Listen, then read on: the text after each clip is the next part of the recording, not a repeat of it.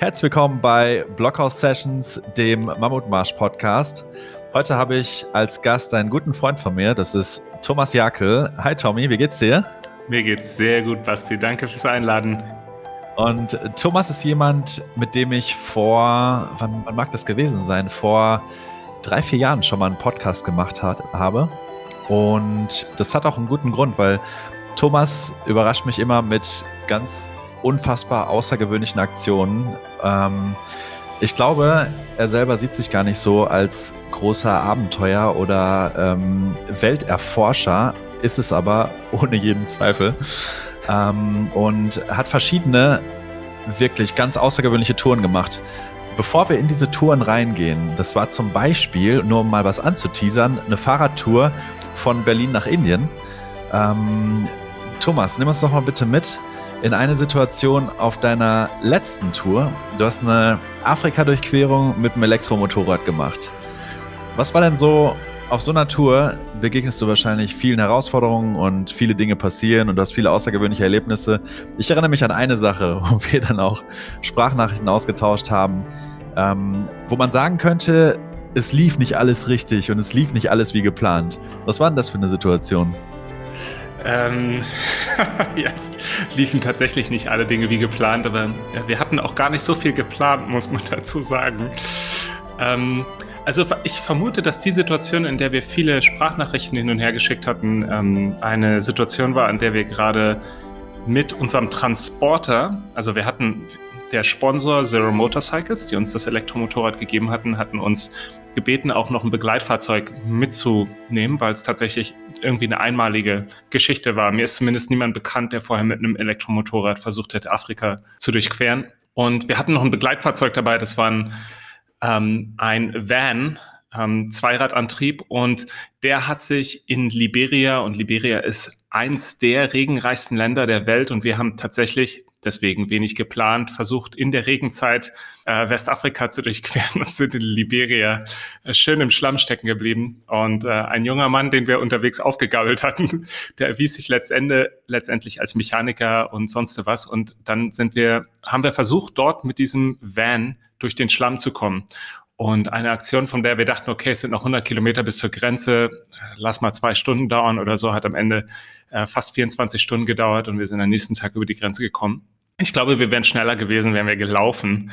Ähm, und genau, das war, das war so ein Punkt, wo ich auch tatsächlich nicht so richtig wusste. Ich habe dann einfach abgegeben die Kontrolle, weil meine Freundin, die hat, ist das Begleitfahrzeug gef gefahren und ich bin den, das Motorrad gefahren. Das Motorrad hatte keine Schwierigkeiten, aber das Begleitfahrzeug hatte richtig Trouble gemacht an der Stelle. Und wir haben teilweise an einer Stelle äh, fünf Stunden geschaufelt, Kohle auf den Schlamm geschmissen und so, dass das Auto ein bisschen Traction hat und wieder vorwärts kommt. Ähm, das war eine der Situationen. Und die andere Situation könnte vielleicht gewesen sein, wo wir von Nigeria nach Kamerun wollten. Ähm, und statt diesen vier Stunden, von denen ich dachte, dass es braucht, haben wir am Ende fast zwei Tage gebraucht, um da durchzukommen. Haben am Ende auch den Van verloren. Äh, der ließ sich dann nicht mehr reparieren, hat einen Motorenschaden und haben dann alles weggegeben, verschenkt, was wir in diesem Begleitfahrzeug hatten und sind den zweiten Teil der Tour, also ja ungefähr 50 Prozent der Tour, dann zu zweit auf dem Elektromotorrad ähm, äh, den Rest nach Südafrika gefahren. Ja, das, das klingt tatsächlich, wenn du es mir jetzt so erzählst, äh, klingt es immer noch deutlich harmloser, als es, glaube ich, als es, glaube ich, wirkt, wenn man die Bilder gesehen hat von diesen wirklich einen halben Meter ausgefahrenen Matschspuren, wirklich ein Schlammbad, in dem der äh, Bus fast versunken ist. Und dann hast du, ich weiß noch, du hast mich per Sprachnachricht gefragt, ähm, du Basti, da ist jetzt irgendwie die Ölwanne abgerissen und das ganze Öl ist aus dem Motor gelaufen. Wir sind aber trotzdem noch weitergefahren. Jetzt haben wir hier einen Motor-Totalschaden. Ja, und das war ihr seid Kamerun. ja dann teilweise, ähm, seid ihr ja dann wirklich auch ähm, nur, nur noch hinten habt in, in dem Van gesessen, das Elektromotorrad hinten drin und äh, das Ganze auf einem Abschleppwagen, um quasi zum nächsten Ort zu kommen, um überhaupt erstmal wieder mobil zu werden, oder? Ja, genau. Das, das, das war tatsächlich in, in, ähm, in Kamerun. Also da sind wir von Nigeria nach Kamerun gefahren und ähm, genau, da ist einerseits ist die, das Antriebs, also der, das Motorrad hat so einen Antriebsgurt, der ist gerissen.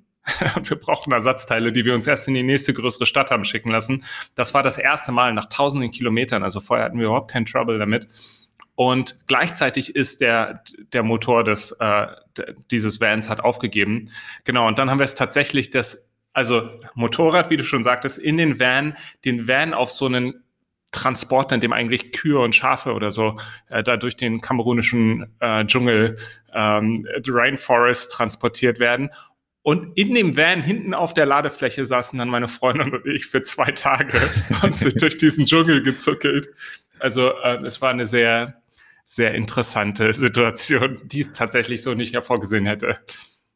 Okay, ich würde sagen, verlassen wir das Chaos nochmal für einen Moment und gehen einfach mal ein paar Jahre zurück und gehen mal an den Punkt zurück, an dem deine Laufbahn als Extrem-Abenteurer angefangen hat. Und geh mal zurück an den Punkt, an dem du entschieden hast, und ich habe es gerade schon kurz angesprochen, ähm, dass du mit dem Fahrrad von Berlin nach Indien fährst. Ja. Gab es dafür eine Initialzündung? Gab es einen Moment, in dem das Ganze in, in, an, an dem dieser Plan zu dir gekommen ist, an dem diese Inspiration zu dir gekommen ist? Wie, wie, wie ist das losgegangen? Ja, es gab, es gab eine Initialzündung. Es gab einen Moment, in dem ich, ähm, also soweit ich mich noch da, daran erinnere, das war 2012 schon ein paar Jahre her, ähm, habe ich auf Google Maps gesch geschaut und habe einfach überlegt, hey, man könnte doch irgendwie, was kann man denn machen? Und wie kam ich dann darauf, man könnte mit dem Fahrrad nach, nach Indien fahren, aber dann weißt du, normalerweise, wenn ich über sowas nachdenke, dann denke ich, oh ja, das könnte man machen, aber das hat mich tatsächlich so geflasht, dass ich in dem Moment wusste, das mache ich. Also ich bin vor Freude vom Sitz gesprungen und dachte, wow. Also, weißt du, ich, ich weiß nicht, ob du das kennst, aber manchmal hat man so hm, Situationen, wo der, wo das keine logische Idee mehr ist, sondern man sich inspiriert fühlt. Und ich habe schon, ich habe danach manchmal Ideen gehabt, oh, dieses und jenes könnte man machen, aber diese, diese Momente der Inspiration, da habe ich gelernt zu vertrauen. Und das sind dann auch die Dinge, die ich wirklich mache und die irgendwie auch relativ locker von der Hand gehen, auch wenn ich erstmal nicht weiß, wie, äh, während die konstruierten Dinge, oh, das könnte ich auch noch machen und das wäre vielleicht ganz cool, die, die wollen irgendwie nicht so richtig fließen. Und äh, ich glaube, sowohl die Fahrradtour als auch diese Motorradtour letztendlich waren Momente, wo es einen klaren Moment der Inspiration gab, wo ich wie elektrisiert war von der Idee. Und ich, ich glaube, es haben viele verschiedene Dinge dazu geführt, dass ich die Tour, dass die Tour am Ende so zustande gekommen ist, zum Beispiel, dass ich mir überlegt hatte, okay, ich möchte unbedingt ein Social Business starten. Ja, und ich möchte unbedingt eine äh, interkontinentale Tour machen. Also es waren Ideen, die waren schon länger vorhanden, aber in diesem Moment hat sich das gefügt und sich so richtig angefühlt, dass ich erst und man muss dazu sagen, Basti ist mein Geschäftspartner. Wir haben gemeinsam auch noch eine Firma, dass ich erst danach gedacht habe, okay, vielleicht sollte ich auch mal meinen Geschäftspartner darüber informieren, was ich da vorhabe und mal ein halbes Jahr durch die Gegend radeln will und so. Ähm, mhm. Aber das, das waren alles keine Considerations, die ich sonst ähm, aus so meinem linearen Verstand heraus hätte, sondern ist mir erst später aufgefallen. Und das hat mir gleichzeitig auch gezeigt, dass es das Richtige ist zu tun. Ja, also äh, kurze Ergänzung zu, zu äh, dem Thema Geschäftspartner. Das Geschäftsfeld, in dem wir zusammen tätig sind, ist tatsächlich auch quasi äh, dezentrale Zusammenarbeit und so weiter. Also wirklich ja. virtuelle Teams, virtuelle Zusammenarbeit. Das heißt, das hat eigentlich ganz gut gepasst. Das war jetzt nicht, das hat nicht im krassen Widerstand dazu gestanden, dass Thomas jetzt sich auf die Reise gemacht hat. Äh, deswegen war es für mich überhaupt kein großes Problem. Äh, der, äh, der, erste Punkt, den du gesagt hast, dieses, dieser Moment der Inspiration, wenn du wie elektrisiert bist und weißt, da, im Grunde spielt es gar keine Rolle mehr, was, was mir jetzt irgendjemand für Vorwände aufbringt, was, äh, was für Einwände jemand einbringt, Vorwände, Aufwände, Einwände, wie auch immer, was da irgendjemand, was da irgendjemand zu dir bringt, das spielt dann gar keine Rolle mehr, äh, weil du einfach weißt, okay, da ist gerade was passiert, da kam gerade eine Inspiration zu mir oder wo auch immer die herkam, aber da kam gerade dieser Moment des Feuers und ich muss es jetzt einfach tun. Und ich kenne das auch sehr gut. Ich hatte das oft in meinem Leben, äh, oft äh, zum Beispiel nach dem Studium, als, als für mich klar war, okay, ich muss mich selbstständig machen. Es gibt keinen anderen mhm. Weg. Ich kann doch nicht, ich kann doch nicht äh, jeden Morgen um 5 Uhr mich vom Wecker aus dem Bett klingeln lassen, das halte ich nicht durch. Ja. Oder ähm, bei mir eines der, eine, eine der Sachen, die nicht so lange her sind, jetzt mit dem Apnoe-Tauchen. Ich habe äh, im letzten Jahr angefangen äh, mit Apnoe-Tauchen und das war auch so ein Thema. Ich habe einen Podcast auch gehört tatsächlich von ja so einem Performance Coach, Surfer und eben auch Apnoe-Taucher. Und nachdem ich diesen einen Podcast gehört habe, da war irgendeine Idee, irgendein Gedanke, irgendwas, was der darin erzählt hat, äh, hat in mir so ein Feuer ausgelöst, dass ich wusste, okay, es gibt, es gibt keinen anderen Weg. Ich muss das machen. Genauso, als wir 100 Kilometer gelaufen sind, als wir unseren ersten Urmammutmarsch auf eigene Faust gelaufen sind. Das war so, so ein Moment bei Philipp und mir, in dem wir einfach wussten, okay, das müssen wir machen. Da gibt es gar keinen Plan B, das müssen wir machen. Und das finde ich spannend, dass es auch bei dir mehrmals anscheinend diese Momente gegeben hat, und du es dann auch umgesetzt hast. Was glaubst du denn? Glaubst du, ähm, die Möglichkeit besteht, dass man diese starke elektrisierende Inspiration spürt und nicht handelt? Weil mich interessiert vor allem auch für unsere Zuhörer, ob es, ob es auch sein kann, dass, ähm, dass Menschen diese, diese, diesen Impuls und dieses ähm, Gefühl haben und es aber nicht umsetzen ich, ich kann es mir vorstellen, dass das bei vielen Leuten so ist und dieses starke elektrisierende Gefühl oder so, ich, ähm, ich meine, das kann auch ein Traum sein oder etwas, wo man dachte, boah, das würde ich wirklich gern mal machen. Und solange man das authentisch fühlt, ähm, was kann einen dann noch davon abhalten? Es können immer, ähm, also klar, man kann sagen, okay, ich mache das später. Das kann auch wirklich sein, dass die Lebenssituation und Umstände gerade solche sind, dass man sagt, das ist gerade wirklich unpraktisch das ist okay. Und gleichzeitig, ist das auch wieder ein Glaubenssatz, dass man vielleicht Dinge nicht miteinander vereinbaren kann oder ähnliches. Also hätte ich zum Beispiel Angst gehabt, ja, oder hätte ich gesagt, okay, nee, das geht nicht, weil ich, meine Partnerin ist in Berlin oder, äh, oder irgendwas anderes, hätte ich diesen Gedanken letztendlich Glauben geschenkt, dann hätte ich es vielleicht nicht gemacht. Und ähm, genau, aber das habe ich nicht getan. Also für mich war es ich, klar, dann, dann folgt der Research und dann sind am Ende immer noch nicht alle Fragen geklärt. Aber für mich ist es, ähm, ja, ist es, ist es Teil einer wunderbaren Reise, nicht alles vorher zu wissen und dass, dass es Raum für Lernen gibt. Ansonsten möchte, wozu soll ich dann die Reise antreten? ja, interessant, ähm, dass es selbst bei dir da immer viele Themen gibt, die dann doch im Widerspruch dazu stehen können oder die dich doch erstmal zweifeln lassen, ob du etwas umsetzen solltest. G gab es das bei dir mal, dass du diese elektrisierende Spannung gespürt hast und nicht gehandelt hast? Ich glaube nicht, nein. Also, und ich glaube auch, dass die, also die Einwände, die bei mir vielleicht gekommen sind, dass die mich nicht wirklich tangiert haben. Also ich habe eher darüber nachgedacht, was könnte es denn sein, dass, dass Leute davon abhält. Aber ich meine, zum Beispiel viele Leute sagen, okay, ich würde mich gern selbstständig machen, aber geht nicht, weil ich habe noch Kinder, aber geht nicht, weil ich brauche mehr Geld. Und tatsächlich, also wenn es jetzt zum Beispiel um Selbstständigkeit geht, hatte ich während meines Studiums, obwohl es mich interessiert hat und auch davor, hatte ich einfach Glaubenssätze, die mich davon abgehalten haben, das erstmal zu tun. Und erst als ich als eine neue Quelle der Inspiration kam, zum Beispiel Bücher, Geschichten von anderen Foundern, ähm, erst dann konnte ich sagen, ah ja, krass, die zeigen mir, es geht ja doch. Und dann war es wieder da.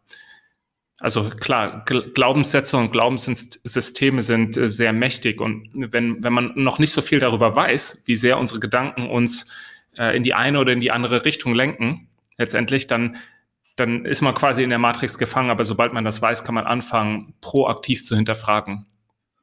Ja, was ich am interessantesten finde an deiner Antwort ist, du hast nie nicht gehandelt, wenn du diesen Impuls hattest. Mhm. Ich glaube, das ist, das, ist, das ist wichtig und gut. Und das ist etwas, das ich jetzt einfach mal generell als Empfehlung aussprechen würde. Wenn der Impuls kommt, wenn die Inspiration kommt, weil eine Sache ist definitiv, die Inspiration wird wieder gehen.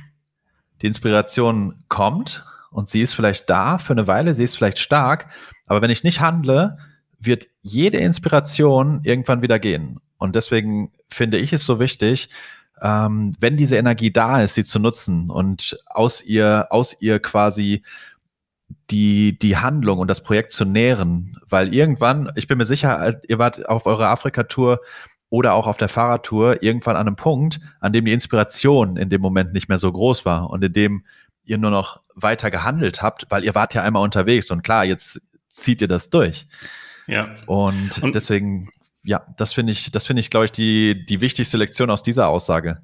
Ja, lass mich da vielleicht auch noch was zu sagen. Also ähm, vor allem jetzt bei der Afrika-Tour, äh, die Inspiration war da und gleichzeitig habe ich, hab ich gedacht, ich bin mir, also eigentlich für mich persönlich brauche ich dieses Abenteuer gar nicht unbedingt. Also ich bin, bin okay, ich brauche es nicht, ich brauche mehr brauche mir keine Lobären oder irgendwas äh, zu holen, den, den Erfolg oder irgendwas. Also das Konzept macht für mich, macht für mich nach wie vor jetzt gerade keinen Sinn. Deswegen wusste ich gar nicht so richtig, was ich damit anfangen soll. Also die Inspiration war da gewesen, das Gefühl kannte ich und gleichzeitig dachte ich, hey, für mich brauche ich es eigentlich gar nicht unbedingt.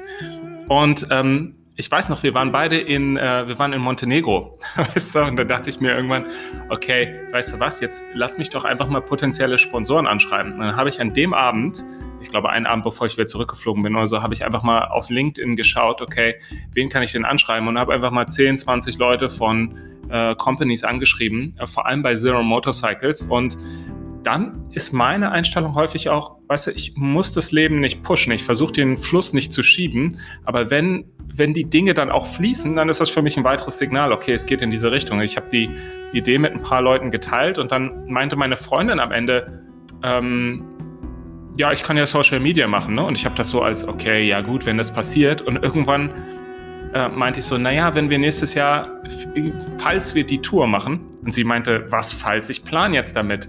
ne? Und dann waren auf einmal, dann wusste ich, okay, krass, ja, auf einmal ist es ein Team. Ja, okay, dann, dann dann gehe ich jetzt die nächsten Schritte. Und das sind alles Dinge, mit denen ich hatte ich jetzt nicht unbedingt geplant, sondern ich war noch so ein bisschen am Austesten, mal gucken, wie sich die Dinge entwickeln. Und auf einmal war es dann wieder Reality, sage ich mal. Okay, auch interessant, dass ab dem Zeitpunkt, an dem du angefangen hast, andere Menschen zu involvieren, es anscheinend ein ganzes Stück konkreter wurde, weil jetzt auf einmal hast du einen Plan mit jemand anderem und deine Freundin stellt Ansprüche an dich. Wie? Die Tour ist nicht konkret? Klar, was ich, das ist mein Urlaub nächstes ja. Jahr. Und das ist ein ja, ausgedehnter ja. Urlaub. Ähm, ich denke mal, bevor wir jetzt im Detail nochmal in die Afrika-Tour einsteigen, ähm, ist auf jeden Fall die Fahrradtour äh, hat noch, ist noch so viele Geschichten wert, dass uns, lass uns einfach mal äh, da noch kurz einsteigen. Ihr seid von Berlin nach Indien gefahren, äh, anfangs in einem Viererteam. Die Teamzusammenstellung hat sich zwischendurch immer mal äh, geändert. Es sind mal Leute ausgestiegen und wieder dazugekommen. Du bist die ganze Strecke gefahren. Du bist 10.000 Kilometer knapp von Berlin nach Indien gefahren, durch Pakistan. Und das war, soweit ich mich erinnere, auch das erste Mal, dass du wirklich ein eigenes wohltätiges Projekt an den Start gebracht hast. Und wirklich mit diesem Projekt ich weiß, das war immer schon ein Teil deines, deines Lebens, deiner Persönlichkeit. Und Thomas ist zum Beispiel jemand, der, seit ich ihn kenne, seit wir uns zum ersten Mal ein Gehalt zahlen konnten von 1000 Euro, hat er einfach, ich glaube, ein Achtel von seinem Gehalt jeden Monat gespendet. Und hat damit am Anfang ähm, du hast Leute unterstützt in Honduras, die du da kennengelernt hast, hast den ähm, geholfen zu studieren und so. Und ab diesem Punkt, du hast 1000 Euro im Monat verdient, was mit Sicherheit sehr viele Leute in Deutschland verdienen und hast von diesen 1000 Euro einfach jeden Monat 125 Euro nach Honduras überwiesen. Das heißt, dieser Teil, der mich sehr inspiriert hat, immer schon, dieser Teil äh, war immer schon, war immer schon Bestandteil deiner Persönlichkeit. Nur mit diesem Indien-Projekt ist das Ganze dann doch auf eine, auf ein neues Level gewachsen, dass du dir gesagt hast, ähm, ich verknüpfe das wirklich mit einem Social Business und äh, Social Business im Grunde übersetzt äh, wohltätiges, wohltätiges Projekt, das ich ja. selber tragen kann, richtig? Was war das ja. dann für ein Projekt und was, was habt ihr dann mit dieser Tour verbunden? Ja, also tatsächlich war ganz am Anfang erstmal die Idee, okay, ich, Fahrradtour nach Indien, lass das für einen Fundraiser benutzen, also lass Spenden sammeln, um ein gemeinnütziges Projekt irgendwie umzusetzen. Und meine Überlegung war, okay, durch dieses gemeinnützige Projekt werden wir hoffentlich Dinge lernen, die uns dann helfen, das später irgendwie in ein, in ein Business zu überführen. Und die Idee dahinter war, dass es sich dann hoffentlich selbst trägt und äh, die Umsätze wieder in den wohltätigen Zweck fließen können. Ne? Oder genau. Deswegen Social Business. Und am, am Anfang habe ich tatsächlich geschaut, okay, könnte es ein Wasserprojekt sein, könnte es, könnten es vielleicht Schulen sein, aber für mich haben sich die Geschäftsmodelle darin nicht so richtig ergeben, von denen ich dachte, die könnten dann langfristig auch ähm, ja, diesen Zweck weiter nach vorne tragen. Und am Ende bin ich auf das Thema Toiletten gestoßen, weil ich dazu einen Report gelesen hatte, ich glaube von der Halt Business School oder so. Und dann ist mir eingefallen, dass ich einen ähm, dass ich jemanden, den ich damals noch gar nicht gut kannte, auf dem Basketballplatz kennengelernt hatte, der sich total für das Thema Toiletten interessierte. Äh, und dann habe ich dem einfach eine E-Mail geschrieben, weil wir hatten damals E-Mail-Adressen ausgetauscht und der war sofort an Bord. Dann habe ich die Partner gesucht und letztendlich haben wir ein ähm, Trockentoilettenprojekt in einem Dorf in Indien umgesetzt für äh, 36 Familien oder so. Mit einer lokalen Partnerorganisation, mit einer Partnerorganisation hier in Deutschland. Und das Ergebnis davon war, dass wir ähm, dann zu Beginn des Projekts auch unseren eigenen Verein gegründet haben hier in Deutschland. Und nach der Tour haben wir dann unser Business gegründet, was jetzt die Eco-Toiletten GmbH ist, mit der wir auch öffentliche äh, ökologische Toiletten in Deutschland aufstellen. Und äh, Vision ist nach wie vor, dass wir unser Wissen Nummer eins weitergeben in zum Beispiel globalen Süden und aber eben auch Trockentoilettenprojekte im Ausland äh, mitfinanzieren. Und in den letzten Jahren haben wir Projekte in Indien, äh, letztes Jahr eins in Ghana umgesetzt und gerade unterstützen wir ein Social Business in Namibia, damit ihren äh, Pilot quasi äh, zu machen und dort vor Ort auch ein Social Business aufzubauen. Also äh, in einem sehr äh, behutsamen Tempo, ähm, aber es geht peu à peu voran. Und Trockentoiletten ist vielen wahrscheinlich gar kein Begriff, aber die Dinger sind der absolute Hammer. Ich weiß nicht, warum nicht jede öffentliche Toilette eine Trockentoilette ist, weil das sind Toiletten, für die keine Chemikalien notwendig sind, die quasi mit so einem Holzeinstreu, quasi wie mit so Sägespänen funktionieren und die überhaupt nicht stinken. Die stinken nicht, die haben keine Chemie, die brauchen kein Wasser also eigentlich das Natürlichste auf der Welt, dass jede Toilette, die wir damit ersetzen können, damit ersetzen sollten, finde ich. Und das war auch von Anfang was, von Anfang an sowas, wo ich mir gedacht habe, das ist einfach eine überragende Idee, das ist einfach ein Konzept, das es in der Welt geben muss und das in der Welt funktionieren muss. Und mittlerweile habt ihr echt auch öffentliche Toiletten in Berlin stehen und äh, deutschlandweit, oder? Genau, also wir haben jetzt Toiletten in äh, Nürnberg, Mannheim und Berlin. Genau, das sind die mhm. öffentlichen Toiletten und haben aber in den letzten Jahren ähm, unter anderem auch mit mobilen Toiletten Events beliefert in, in ganz Deutschland und sogar auch im Ausland. Aber den Teil des Geschäfts haben wir jetzt äh, drastisch zurückgefahren und fokussieren uns jetzt eben auf diese stationären Toiletten, genau. Okay, also diese Komponente, dieses, äh, diese wohltätige Komponente ähm, war für dich immer, wie ich das wahrgenommen habe, eine sehr große Motivation. Trotzdem dieses, dieses elektrisierende, diese, diese Inspiration kam ja erstmal für die Tour. Ja. Äh, nimm uns doch mal mit. Ihr habt ja eine, auch eine abgefahrene Route euch ausgesucht. Ihr seid ja ein riesiges Stück durch Iran gefahren zum Beispiel, was ein Land ist, das mhm. viele Menschen erstmal nicht auf ihrem Reiseradar haben, auf ihrem Urlaubsradar haben. Ihr seid durch Pakistan gefahren, also zwei Länder, in die erstmal sehr wenige Leute überhaupt reisen müssen. Wie waren denn deine Eindrücke, einfach so, ich nenne es jetzt einfach mal nackt, schutzlos mit dem Fahrrad und in Pakistan nicht ganz schutzlos mit dem Fahrrad. Und vor allem Aber, nicht nackt durch, durch den Iran und Pakistan, was ich bitte dich. naja, okay, also schutzlos durch den gefährlichen wilden Iran. Wie war das denn? Ähm, eine total, ähm, auf Englisch sagt man humbling. Ähm, ich weiß gar nicht, was das deutsche Äquivalent dafür ist. Auf jeden Fall eine wunderbare Erfahrung. Die Leute, die wir getroffen haben, waren sowas von gastfreundlich. Ich würde vielleicht sagen, dass Iran ähm, sich vielleicht zum gastfreundlichsten Land der Welt küren lassen könnte, denn also unsere Begegnungen waren einfach äh, fantastisch unfassbar. Also ähm, ich erinnere mich an Tage, da sind wir gefahren, Leute haben, sind angehalten und das nicht einmal. Also es ist nicht einmal passiert, sondern mehrmals am Tag. Die Leute halten an, haben dir Obst gegeben, haben dir was zu trinken gegeben, haben gesagt, hey, wenn ihr heute Abend in diese Stadt kommt, dann könnt ihr bei uns übernachten. Äh, wir wurden ständig auch schon in, auch schon in der Türkei äh, rangewunken, um Tee zu trinken und ähnliches. Ähm, in Pakistan, also äh, würde ich vielleicht ein bisschen differenzieren. In Pakistan sind wir nicht die ganze Zeit mit dem Fahrrad gefahren. Also wir wurden, als wir schon ähm, vor der pakistanischen Grenze im Iran, hat uns dann irgendwann äh, ein Militärkonvoi ähm, gesagt, okay, hier reicht's, haben uns in den Bus gepackt, sind wir an die Grenze gefahren äh, und auf der iranischen Seite auch wieder erstmal mit einem Bus ähm, bis nach Quetta gefahren und von dort aus konnten wir dann wieder ähm, Achso, nee, von da aus haben wir nochmal einen Zug genommen und von dort durften wir wieder cyclen.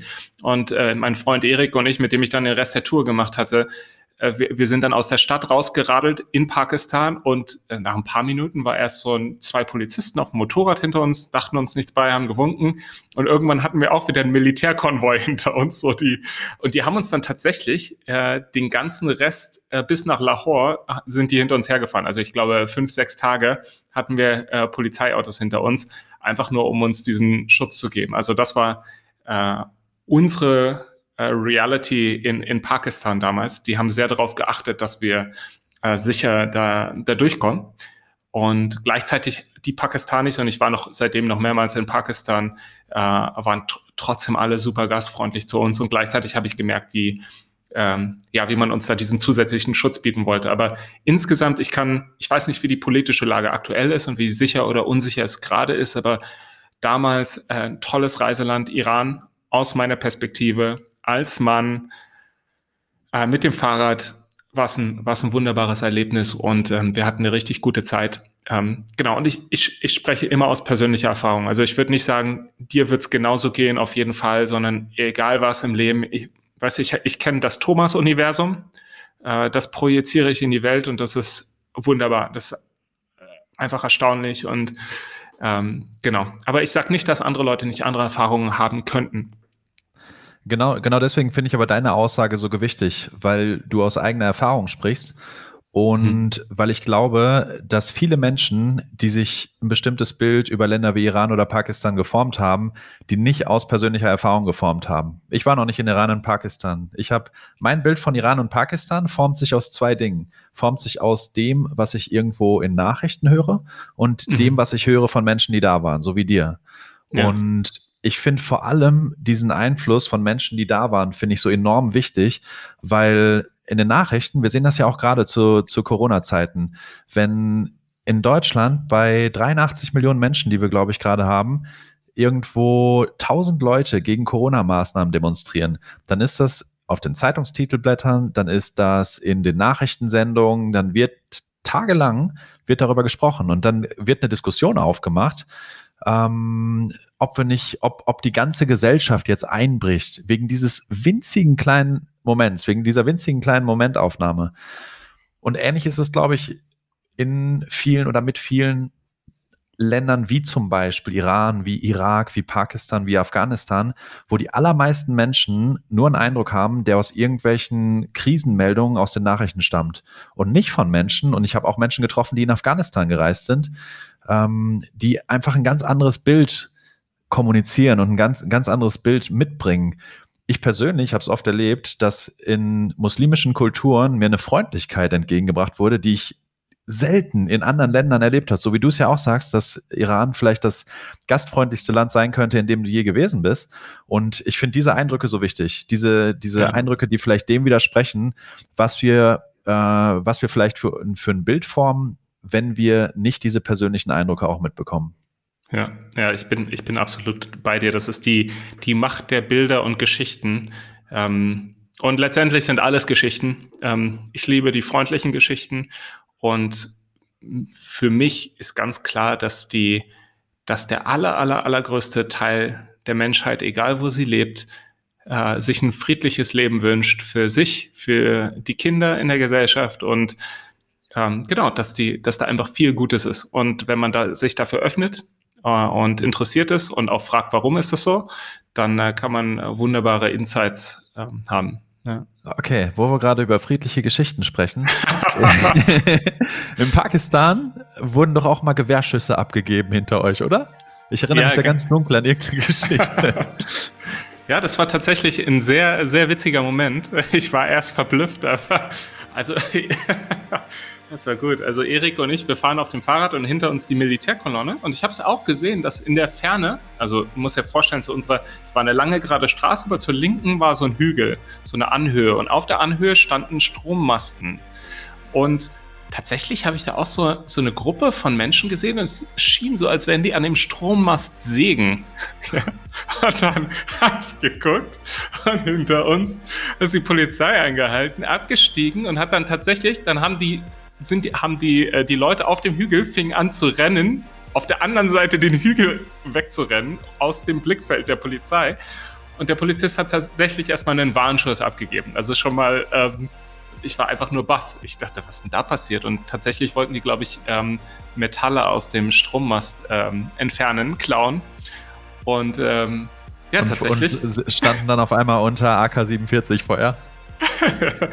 ja, der, der Polizist hat nicht direkt auf sie gezielt, sondern er hat einen äh, Warnschuss abgegeben. Das hat gereicht, um ja. erstmal für dafür zu sorgen, dass die Säge fallen gelassen wurde und die Beine in die Hand genommen wurden. Okay, also ich wollte unbedingt, dass, dass du diese Geschichte auch für unsere Zuhörer erzählst. Was ich damit nicht mindern möchte, ist, ist die Aussagen, sind die Aussagen von davor. Also du, du hast ja, also überhaupt in, in diesen Ländern überhaupt nicht den Eindruck gehabt, dass du irgendwie angefeindet wirst, dass äh, dir die Menschen, dass dich die Menschen nicht willkommen heißen. Ich glaube, das ist, das ist erstmal für mich die interessantere Lektion aus, aus diesen Geschichten. Oder, oder ist das ja. anders? Ähm, ja, also das war, das war mein persönliches Empfinden und das heißt nicht, dass uns vielleicht jeder willkommen geheißen hat. Das weiß ich nicht tatsächlich, ja. Aber mit den Leuten, mit denen ich interagiert habe und du, mir geht's hier in Deutschland genauso. Denkt vielleicht nicht jeder, dass er mein Freund ist, selbst wenn ich ihm gegenüber eine freundliche Einstellung habe. Und ähm, das ist dann einfach sein Business. Und mein Business ist, wie gehe ich mit den anderen Menschen um? Und tatsächlich, wenn ich mit den meisten Leuten erstmal in Gespräch komme, mich austausche mit ein bisschen Humor, dann, ähm, ja, dann gehen wir doch da meistens äh, irgendwie bereichert wieder voneinander weg. Also das ist ja. meine persönliche Erfahrung und wie gesagt, das muss nicht immer so sein und äh, das ist in Pakistan genauso wie ähm, irgendwo anders auf der Welt auch und sehr, sehr viel hängt von einem selbst ab und wenn ich mit äh, einem Lächeln durch die Welt gehe, heißt das nicht, dass es jeder willkommen heißt, aber ich persönlich fühle erstmal ein Lächeln in mir und das ist meine wahrgenommene Realität. Und manchmal lassen sich die anderen Leute davon anstecken und das ist dann erfreulich. Und wenn dem nicht so ist, dann ist das auch okay. Ja. Ähm, ich weiß, zu diesen, auf, auf dieser Tour ähm, ist etwas passiert, was für viele Menschen wahrscheinlich ja einer der größten Schicksalsschläge gewesen wäre. Da ist nämlich dein Bruder tödlich mit dem Motorrad verunglückt. Und ähm, Du warst gerade auf dieser Fahrradtour, viele tausend Kilometer entfernt. Ähm, wo warst du gerade zu dem Zeitpunkt, als das passiert ist? Und was hat das in dir erstmal ausgelöst? Mhm. Also ich weiß nicht mehr ganz genau, wo wir waren, aber es war im östlichen Iran. Ich müsste nachgucken äh, im, im Tagebuch oder so auf unserer Streckenplanung. Was das bei mir ausgelöst hat, also die erste Reaktion, meine, meine damalige Partnerin hat mich angerufen und hat gesagt, ich soll meine Mom anrufen und dann sind wir in die Stadt gefahren. Äh, und tatsächlich eine Familie, die wir an dem Tag auf dem Weg getroffen hatten, die im Auto an uns vorbeigefahren ist, hatten gesagt, okay, wenn ihr in die Stadt kommt, dann könnt ihr bei uns wohnen. Und die hatten mich dann tatsächlich auch oder uns in der Stadt getroffen. Und dann war der erste Weg tatsächlich direkt in ein Internetcafé, damit ich mit meiner, mit meiner Mom telefonieren konnte. Und als sie mir, also an die genaue Szene kann ich mich tatsächlich nicht dran erinnern. Ich weiß nur, dass ich ge geweint habe wie ein, wie ein Schlosshund. Das kam, floss einfach aus mir raus und ich habe einfach geweint und geweint und geweint. Und irgendwann haben die das Internetcafé zugemacht und haben gesagt, du musst nicht bezahlen, aber wir machen jetzt zu. Mhm. Also super, äh, super lieb. Und dann, und dann war es, war es irgendwann durch. Und dann war ich, war ich leer. Und dann waren keine Tränen mehr da. Dann sind wir zu der Familie rübergefahren in dem, in dem Auto. Ich glaube, wir hatten vorher das Fahrrad schon abgestellt oder so. Oder ah, nee, sind mit dem Fahrrad hinter denen hergefahren. Waren auf jeden Fall bei dieser Familie und ich weiß noch, dass ich dann wieder meine damalige Partnerin angerufen habe. Und als ich da bei denen im Hausflur saß, kam ein, ein kleiner Junge und äh, aus der Familie, deren Kind, und kam und nahm sich einen meiner Sneakers und bis auf dem rum. Ich, äh, und, und ich musste irgendwie hat mir das, äh, ich musste einerseits lachen und gleichzeitig hat es mir so ein Gefühl von Okayness gegeben. Und wir haben dann in der Nacht auf dem, auf der Dachterrasse von denen geschaffen, unter freiem Himmel. Und auch nächsten Morgen, ich bin aufgewacht und habe die über die Wüste gucken können und es war auf die Berge im Hintergrund. Und auch die ganze Zeit danach war es immer, ich fühlte mich einfach nur connected. Für mich für mich war das Gefühl von einer Okayness, Okayness und von Frieden da. Und ähm, ich weiß nicht, ich habe auch zu der Zeit schon ähm, regelmäßig meditiert. Auf jeden Fall, ja, irgendwie war ich friedlich. Es war das Gefühl von Frieden da und nicht sehr viel mehr. Und ähm, gleichzeitig waren wir auf dem Fahrrad ähm, durch die Weiten vom Iran. Es gab nicht viel zu reden, bin einfach nur geradelt und fühlte mich ähm, fühlte mich frei und im Frieden. Und als ich dann wieder in Deutschland war, ähm, zur Beerdigung von meinem Bruder, also die ganze Zeit war es so, als ja, das ist geschehen und aber ich hatte keine Geschichten, die ich mir darüber bauen konnte. Es war nur alles ist okay. Alles ist, wie es, alles ist, wie es ist und alles ist okay. Und ich habe meinen Bruder geliebt. Und als wir dann zu der Beerdigung, als wir da rübergelaufen sind, äh, gab es vorher eine Versammlung in dem Saal. Und als ich in die Tür reinkam, hat mich eine Energie von Trauer erfasst, die so schwer war, als hätte sich jemand auf, mein, auf meinen Brustkorb gestellt. Und mir kam sofort die Tränen, aber es war ein anderes Wein als das erste Mal, dass ich es gehört habe. Es fühlte sich sowas von schwer an. Das war, das war einer der Momente, in denen ich, in denen ich gespürt habe, okay, diese Trauerenergie die ist so heavy. Ähm, genau, dann sind wir zu dem, zum, ähm, zur Grabstätte gegangen. Also das war drei Monate oder so nach seinem Tod. Äh, und ähm, genau, einfach um die Urne zu, beizusetzen. Und am Grab war es auch wieder zittern, weinen und danach war alles wieder okay. Also, weißt du, Basti, ich habe ich, ja, ich äh, habe einfach auch, auch daraus so viel gelernt, einfach zu sein. Lass die, lass die Gefühle fließen, wenn sie da sind. Wenn du Frieden spürst, okay. Wenn Weinen durch dich kommt, okay.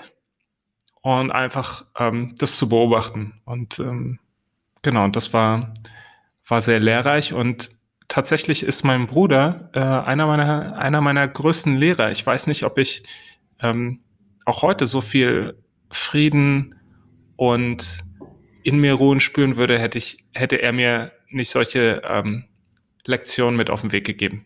Und wenn ich mit ihm tauschen könnte, würde ich es gerne tun. Und ich kann es nicht und das ist auch okay. Und genau. Ja, ich habe diese Frage gestellt, weil ich noch weiß, wie, wie schwer es mir gefallen ist, erstmal damals auch überhaupt mir, mir nur vorzustellen, wie es dir jetzt geht, mit so viel Abstand, ähm, nach, nach so einem doch gravierenden Erlebnis. Und dass ich sehr beeindruckt war, wie du damit umgegangen bist und dass ich sehr beeindruckt war, wie schnell du das loslassen konntest. Dass ich mir für mich nicht vorstellen könnte, wie ich so ein, so ein Erlebnis so schnell loslassen könnte. Und du hast es gerade zweimal beschrieben, dass du es sowohl als du davon erfahren hast, als auch zum Zeitpunkt der Beerdigung, dass du in dem Moment es sehr stark sein lassen hast und sehr stark auch ausgedrückt hast und danach aber sehr, sehr schnell auch wieder dich gut gefühlt hast. Und das finde ich sehr beeindruckend und deswegen wollte ich gerne diese Geschichte hören, weil ich glaube, dass viele von uns daraus viel lernen können darüber, äh, wie man auch mit so einer Situation umgehen kann und wie auch so eine Situation, wie du es ja auch gerade sagst, zu, zu etwas Positiven oder du, du aus dieser Situation etwas Positives mitnehmen kannst, indem du eben einfach lernst, wie du, wie du damit umgegangen bist und auch welche Lektionen du daraus lernst, das vielleicht auch einige Dinge äh, prägnanter auf dich wirken, als sie es vielleicht getan hätten, wenn dein Bruder nicht damals verunglückt wäre. Ja, ja. Und gleichzeitig, weißt du, ähm, es ist nichts, was ich, was ich bewusst oder proaktiv getan habe. Weißt du, von daher ist es nichts, ich bin mit der Situation so oder so umgegangen, sondern es war einfach so. Ähm, Würdest du sagen, das ist etwas, das in deiner Persönlichkeit verankert ist oder ist das etwas, was du irgendwann gelernt hast? Vielleicht ein bisschen von beidem. Ähm, und ich weiß es nicht. Ich glaube, dass ich, dass ich äh, relativ wach dafür bin, wenn ich mir traurige Geschichten erzähle, zum Beispiel. Ähm, also wenn ich jetzt zum Beispiel sagen würde, ähm, zum Beispiel habe ich mir nie vorgestellt, dass mein Bruder gelitten hat, weil ich weiß es nicht. Ich weiß es nicht. Ich, ich, ich kann mir, also ich kann mir vorstellen, dass er seinen eigenen Tod nicht mitbekommen hat. Ich weiß gar nicht, ob man seinen eigenen Tod mitbekommen kann. Geht das? Kann man, kann man, kann man wissen, dass man jetzt stirbt? Oder ist das eher so wie, okay, ich, ich weiß es tatsächlich einfach nicht. Aber wenn ich mir vorstellen würde, dass er gelitten hat ähm, und, und meine Geschichten, ohne dass ich weiß, ob es stimmt, dann könnte ich mir wahrscheinlich, ähm, könnte ich es mir wahrscheinlich schmerzhaft reden. Und ob das so ist, wüsste ich nie.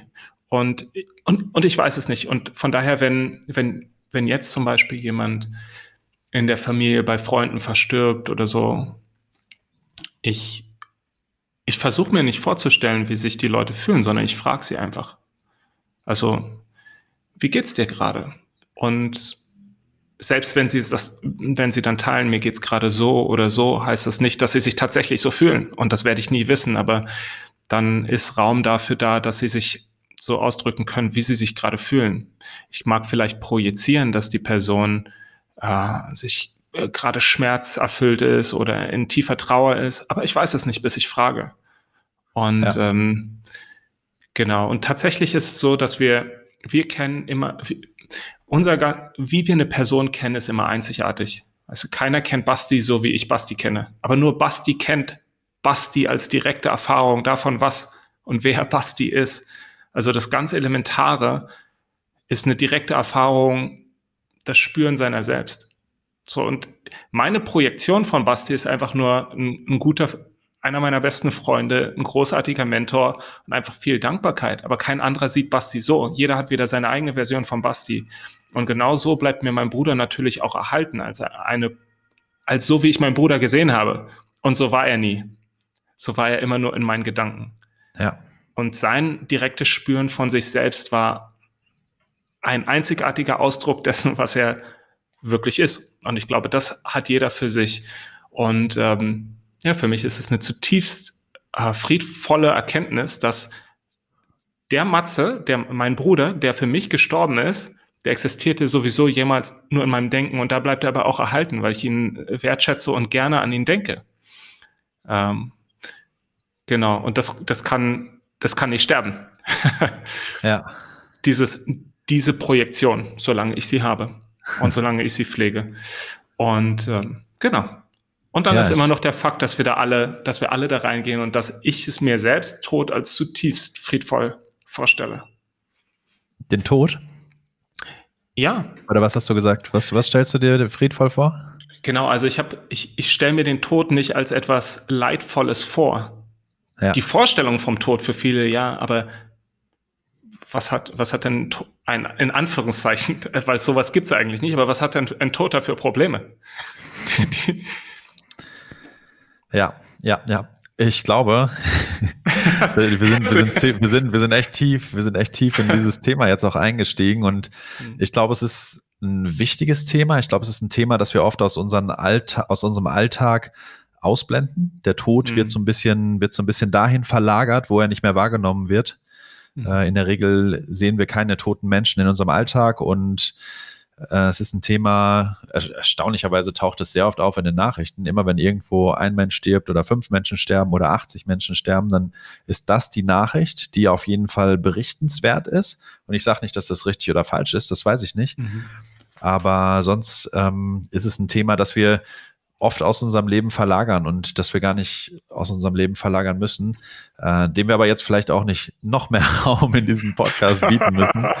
das ähm, ist okay, klar. Deswegen, lass uns, lass uns mal wieder aufs Fahrrad steigen mhm. und ähm, dann nochmal dann noch mal auf die Afrika-Tour eingehen. Was mich interessieren würde, weil du hast jetzt einige große Touren gemacht, die Tour nach Indien auf dem Fahrrad, das waren ungefähr 10.000 Kilometer und wenn ich mich richtig erinnere, das war auch irgendwie so annähernd ein halbes Jahr, was ihr unterwegs wart, richtig? Ja, ja, fünfeinhalb Monate. Okay. Und das war das erste Mal, dass du dir, dass du dir so eine lange Herausforderung gesetzt hast und dass du wirklich so viel Zeit auch dafür, dafür nicht geopfert hast, aber dafür dich, dich verpflichtet hast, so viel Zeit einfach nur damit zu verbringen. Und letztendlich bist du dann irgendwann in Indien angekommen und hat, hattest die 10.000 Kilometer, hast die 10.000 Kilometer hinter dich gebracht. Wie war für dich dieser Moment des Ankommens? Wie war für dich der Moment des Ankommens in Indien und des Zielerreichens? Ähm, ja, es war ein, war ein schöner Moment. Ähm, und ich, und ich würde nicht sagen, dass es der Höhepunkt war. Also es war nichts, wo ich, was irgendwie hervorsticht in meiner Erinnerung. Und gleichzeitig war es schön. Und ähm, ja, ich glaube, wie die anderen Schritte der Reise auch. Ja, das hören wir erstaunlich oft in unserem Podcast von, von, Menschen, die ganz außergewöhnliche Dinge tun. Was würdest du sagen? Was war das, was waren die Höhepunkte der Reise? Höhepunkte der Reise. Was war oh. der Höhepunkt der Reise, wenn es ihn gibt? Ich, ich, äh, den habe ich, den habe ich nicht. Ich glaube, die Höhepunkte für mich an der Reise waren immer wieder die Begegnung mit Menschen und Gastfreundschaft zu erfahren. Ja, dafür hatte ich eine enorme Dankbarkeit und, und, und Freude. Wo, worüber ich auch noch oder wofür ich auch noch sehr dankbar war am Ende, ist, dass alle wohlbehalten es durch die Tour geschafft haben. Denn ähm, genau bei der Fahrradtour wie auch auf der Tour jetzt durch Afrika war es tatsächlich so, dass ich, ich sag mal, der Anstifter war zu der Reise. Und dass ähm, das ist immer mein inneres Gebet war, dass die Leute, die ich dazu angestiftet habe, einfach gesund und heil wieder da rauskommen. Und ähm, wäre dem nicht so gewesen, dann wäre es äh, hätte sich das natürlich trotzdem meiner Verantwortung entzogen.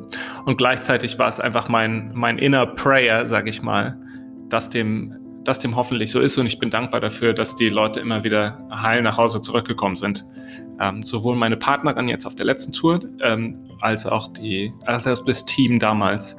Ähm, genau, und ähm, ja, und ich glaube, ansonsten war das Highlight vielleicht auch einfach noch, wie einige der, der Erlebnisse und Begegnungen und das Abenteuer an sich äh, uns verbunden haben, weil wir waren relativ wild zusammengewürfelter Trupp damals. Äh, ich habe die alle irgendwie zusammengebracht und äh, durch Ups und Downs haben wir es trotzdem irgendwie geschafft, auch gemeinsam das Projekt zu beenden. Auch wenn zwischendurch mal Leute, äh, zum Beispiel Moshami hat ihr Visum für Pakistan im Iran nicht bekommen, ist dann von Iran direkt nach Indien geflogen. Oder Johann hatte, Johann hatte dann, als wir im Iran waren, hat ihm jemand angeboten, in, dem, in der brasilianischen Telenovela äh, äh Serien Außerirdischen zu spielen. Und ich glaube, er hatte auch keinen Bock mehr für eine kurze Zeit, also ist er nach Brasilien geflogen und hat uns dann wieder in Lahore in Pakistan getroffen. Und und gleichzeitig, als wir dann das Toilettenprojekt in dem Dorf äh, besucht haben und abgeschlossen haben und eingeweiht haben, waren, waren wir als zu viert alle da, plus noch das Team, mit dem ich jetzt auch die, die Company zu, gemeinsam habe. Ähm, und ja, das war irgendwie ja, Full Circle und, eine, und ein schöner Bogen. Das heißt also, es gab nicht so, es gab nicht so wie in einer Verfilmung über dieses Projekt diesen Höhepunkt, an dem die Erleuchtung durch dich geströmt ist, außer immer mal wieder zwischendurch, als du eben einfach diese schönen Landschaften vor dir gesehen hast oder als dir einfach diese Güte der Menschen entgegengekommen ist. Verstehe ich das so einigermaßen richtig? Ja, ja, so würde ich es bezeichnen. Und weil ich jetzt gerade erinnere ich mich wieder an eine Szene. Wir waren irgendwo in der Türkei und normalerweise, wir haben die Hauptstraßen benutzt, wir wollten vorankommen. Also wir sind jetzt nicht komplett Offroad, äh, auch damals mit den Fahrrädern äh, gefahren und es gab wirklich gute Straßen. Das war jetzt in, auf dem Afrika-Trip punktuell wirklich anders. Und eigentlich sind wir davon ausgegangen, dass immer von Zeit zu Zeit wir eine Tankstelle kommen, wir uns wieder mit Wasser und Essen versorgen können. Also man brauchte kein logistisches Genius zu, zu haben, um äh, das zu überleben, würde ich mal behaupten. Es gab nur eine Stelle in der Türkei, da sind wir tatsächlich irgendwie 110 Kilometer geradelt äh, und abends und hatten nichts mehr gesehen. Also ohne, dass wir es gedacht hätten, haben wir die ganze Zeit nichts mehr gefunden, um unsere Supplies wieder aufzuwerten. Und genau ein Teammitglied hatte noch was zu essen. Und dann haben wir uns, hat der Erik äh, ganz gönnerhaft aus seiner äh, Tupperwaren, Tupperdose da äh, sein Essen mit uns geteilt. Und das, das sind so, das sind so kleine Erlebnisse. Ich würde nicht sagen, dass es was ähm, Dramatisches ist, aber das sind die Geschichten, die am Ende irgendwie hängen bleiben und äh, über die man sich dann später gerne nochmal unterhält und, und witzelt. Hm, so kleine Details, also wirklich. Nicht, ja. nicht, die, nicht, die, nicht die große Audienz beim Präsidenten oder so, die es, glaube ich, auf der Tour nicht gegeben hat. Lass uns mal, wie viele Jahre waren es? Sechs, sieben Jahre zwischen Fahrradtour und Elektromotorrad durch Afrika? Wie viel, wie viele Jahre lagen dazwischen? Ja, äh, Ende 2012. Ja, sieben Jahre. Sieben Jahre? Ja, irgendwie so. Okay, ganz andere Herausforderungen. Trotzdem erstmal ein Projekt, das ganz schön groß aussieht, mit einem Elektromotorrad von Nordafrika die ganze, im Grunde die Küste runter, im Grunde die äh, Westroute runter bis nach Südafrika. Ich glaube, Kapstadt war das Ziel, oder? Genau, Kapstadt war das geplante Ziel. Letztendlich habe, äh, haben wir es nach Johannesburg geschafft, was ungefähr die gleiche Distanz ist, äh, und haben da das Motorrad dann übergeben. Hm. Ah ja, okay. Und wie viele Kilometer waren es, die ihr euch vorgenommen habt erstmal? Also ursprünglich dachte ich tatsächlich, dass es 14.000 Kilometer werden äh, mit dem Elektromotorrad. Am Ende standen auf dem Tacho, glaube ich, 14.700 Kilometer. Und das, obwohl wir das Motorrad teilweise auch in den, in den Van eingeladen hatten und zwischendurch Sprints einfach nur mit dem Van gemacht haben. Was daran lag, dass wir dann am nächsten Ort ein Interview hatten, was wir gescheduled hatten, aber hinter unserem Zeitplan waren. Und dann haben wir wieder aufgeholt quasi mit dem, mit dem Van. Haben aber versucht zu dokumentieren, wo wir denn geladen hätten, hätten wir es nur mit dem Elektromotorrad gemacht. Also letztendlich sind wir nicht die komplette Strecke mit dem Elektromotorrad gefahren, sondern haben immer wieder den Van eingebaut, bis der kaputt gegangen ist und wir die zweite Hälfte der Tour komplett mit dem Elektromotorrad machen mussten. Und, und trotzdem sind wir über die eigentlich geplante Distanz ähm, drüber hinausgekommen. Weißt du, was ich interessant finde? Äh, da haben wir, glaube ich, noch gar nicht drüber gesprochen. Da haben wir vorher kurz drüber gesprochen, aber noch nicht hier im Podcast. Und zwar, wie du so eine Tour angehst. Und du hast es schon, äh, doch, wir sind schon kurz drauf eingegangen, oder? Das ist schon so lange her. Ähm, was ich nämlich besonders spannend finde, ist, dass du oft nicht bis ins letzte Detail alles geplant hast und dass dann zum Beispiel ihr, ihr seid ja die, der, der, der offizielle Start, ne, der offizielle Startort war nicht Wuppertal, die, die Eröffnungsveranstaltung war in Wuppertal. Genau. Ihr habt ihr so eine Art ähm, Kickoff-Veranstaltung gemacht, wo ihr die Tour präsentiert habt, ein bisschen Presse war da und zu dem Zeitpunkt wart ihr hier bei mir zu Hause und habt noch mal hier ein paar Tage verbracht und dann hast du auch noch so ein paar äh, Ausrüstungsgegenstände zu mir hier bestellt. Und ich erinnere mich zum Beispiel, wie dann ein Wagenheber einfach eine Woche, nachdem ihr schon losgefahren wart, hier ankam. Und ihr wart dann wahrscheinlich schon in Spanien oder hatte schon rübergesetzt nach oh, Afrika. Mann. Und es kam immer noch Ausrüstungsgegenstände hier bei mir an. Und was ich daran so interessant finde, ist, ist gar nicht mal, ich will, ich will dich gar nicht piesacken damit. Please do. Gerne, gerne. Nein, ich, äh, ich will damit, ich will damit vor allem einen Punkt unterstreichen, nämlich, dass äh, du die Dinge oft einfach tust auch wenn du nicht perfekt vorbereitet bist. Und das hängt sicherlich auch davon ab, welche Art Herausforderung man sich stellt. Wenn jetzt zum Beispiel Anja Blacher, mit der wir einen Podcast gemacht haben, die auf Polarexpedition geht, wenn die auf ihrer Polarexpedition merkt, oh Mist, ich habe meinen Schlafsack vergessen, dann hat sie ein großes sein. Problem. Ja. Nur ähm, es kommt auf die Tour an, es kommt auf die Art der Tour an. Ja. Und trotzdem, was ich so inspirierend finde, bei dieser Art Exkursion und bei dieser Art Tour, die du üblicherweise angehst, dass du es oft dann einfach tust und dass du oft nochmal ein kleiner Rückblick auf die Fahrradtour, dass du dann in Berlin losfährst und mit Großpresse und ein großes Event am Brandenburger Tor und ich war da und ich habe es gesehen und ganz heroisch seid ihr abgefahren. Und dann hast du mir hinterher erzählt, ja, danach musste ich erstmal gucken, wo müssen wir jetzt überhaupt hin? Wie kommen wir denn überhaupt aus Berlin raus? Das heißt, du hast dir diese 10.000 Kilometer vorgenommen, wusstest aber im ersten Schritt nicht mal, wie komme ich denn jetzt aus Berlin raus? Und ähnlich auf dieser Afrika-Tour, du hast einen Bleistiftstrich die Karte runtergemacht und trotzdem war nicht alles perfekt vorbereitet und ähm, ich weiß noch, ihr habt mich hier noch gefragt, oh, wie, wie könnte, kannst du mir vielleicht mal eine Einführung geben mit, mit der Drohne? Wie kann man damit schön filmen und so? Und es ist so ein bisschen äh, ihr lernt Dinge, während ihr es tut und du vor allem, du, du lernst die Dinge, während du sie tust und vor allem, während du sie angehst und vor allem, während du nicht länger wartest und nicht handelst. Was, was glaubst du, welche Rolle spielt diese Eigenschaft und, und einfach diese, diese Einstellung in den Touren, die du machst? Ja, ich mache sie. Ähm, ich glaube, das hilft mir, sie tatsächlich zu tun. Und ich glaube, weißt du, man kann immer noch weiter vorbereiten und irgendwas machen, und gleichzeitig ist es immer, ist es immer der Weg, den man geht. Also 10.000 Schritte in die richtige Richtung oder auch im Zickzack bringt dich irgendwann ans Ziel und du wirst ja dabei schlauer. Also und deine Lernkurve während des Tuns ist natürlich unheimlich sehr viel höher, als wenn du einfach nur äh, weiter Theorie studierst. So, und weißt du, von hier aus, ich kann nicht, ich kann nicht wissen, dass in irgendeinem Dorf in Angola, äh, ob da eine Stromversorgung ist oder nicht außer ich rufe da jemand an. Und die Person, die da anrufen kann, ist in einem Hotel, ist, die, ist der Rezeptionist in dem Hotel eine Stadt davor, weißt du, der dann einen Verwandten hat. So, den rufst du an. Und wenn, wenn du da ankommst und dann haben die doch keinen Strom, obwohl die eigentlich gesagt hatten, die hätten welchen, dann fragst du wieder Leute, okay, was können wir jetzt tun? Und dann stellst du fest, dass es da zwei riesige Generatoren gibt, äh, die so einen Telco-Tower äh, antreiben, wo du dich mit ranhängen kannst, weißt du? Und das sind einfach Dinge, ähm, ich glaube, es hilft einen groben Überblick zu haben, den habe ich versucht, äh, mir zu machen. Ist es, könnte das denn grundsätzlich möglich sein? Ähm, was bräuchte es in etwa dafür? Und am Ende kommen die Dinge immer ein bisschen anders, als man denkt. Und ja, wie, wie, du schon meintest, wenn ich eine Polarexpedition machen würde, dann würde ich mich mit Leuten unterhalten, die schon mal sowas gemacht haben. Ja, oder wenn ich eine Atlantiküberquerung mache, dann, dann würde ich Leute fragen, die das schon mal getan haben und würde sich fragen, okay, was sind denn die Dinge, an denen das wirklich scheitern kann und die am Ende lebensgefährlich würden? Weißt du, wo, wo man sagt, das darf auf gar keinen Fall passieren. Also das würde ich machen. Und gleichzeitig bei unserer Tour ist es so, okay, was ist der Worst Case? Du kannst irgend, also im Zweifel, klar, wir hatten Elektromotorrad, das kann irgendwann vielleicht nicht mehr weiterfahren, aber im Zweifel hältst du halt jemand an und packst das auf einen LKW drauf oder so. Ja, selbst wenn wir das Support Vehicle nicht gehabt hatten. Und ähm, genau, von daher, ich, ähm, ich, ich mag den Ansatz, just do it und schau einfach, ob deine Risiken kalkulierbar sind sowohl im Business als auch bei allem anderen, was man, was man tut.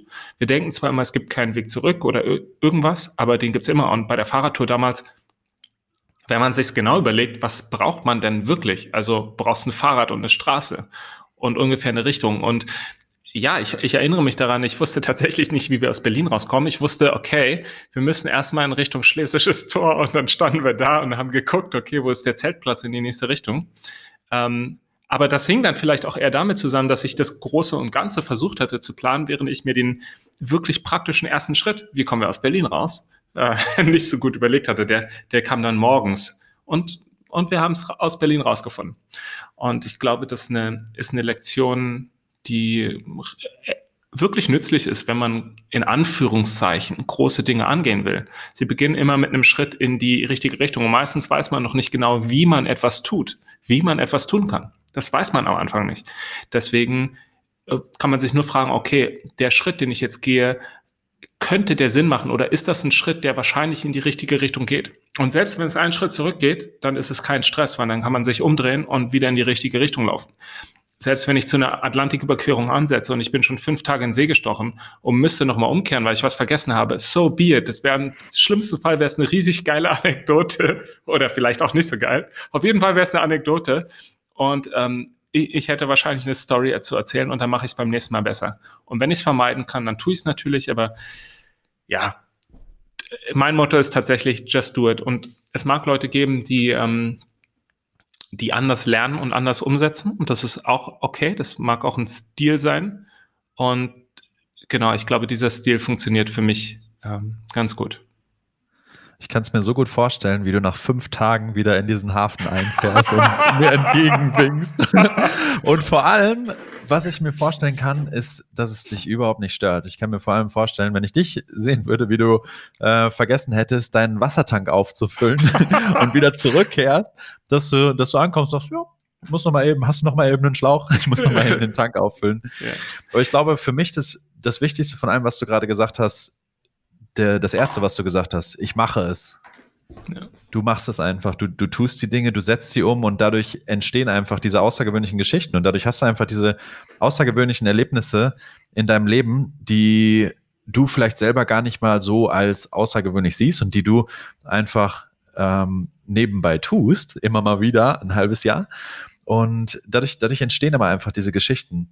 Äh, und äh, Thema Atlantiküberquerung habe ich tatsächlich mal Lust drauf. Also wenn du mal Lust drauf hast, lass uns das, lass uns das gerne machen. Das äh, würde ich, würde ich ernsthaft gerne mal machen, eine längere Segeltour. Ich weiß noch, wir haben zusammen im Wannsee unseren Binnensegelschein gemacht, aber ich habe ja. tatsächlich Lust drauf, mal äh, eine Meeresquerung zu machen.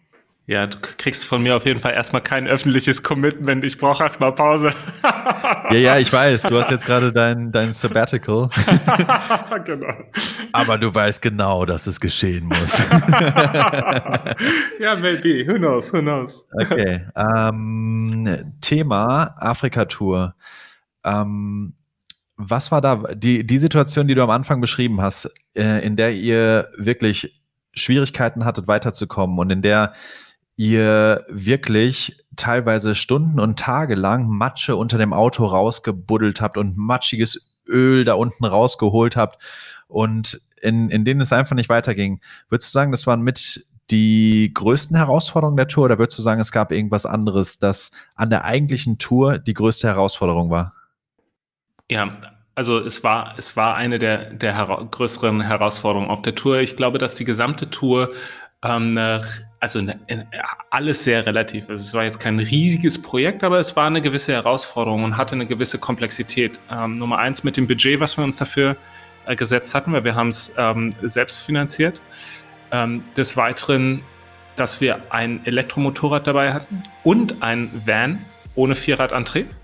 Also einfach die Kombination aus diesen äh, beiden. Also manchmal ist der Van praktisch, weil du kannst auf gut asphaltierten Straßen schnell vorankommen.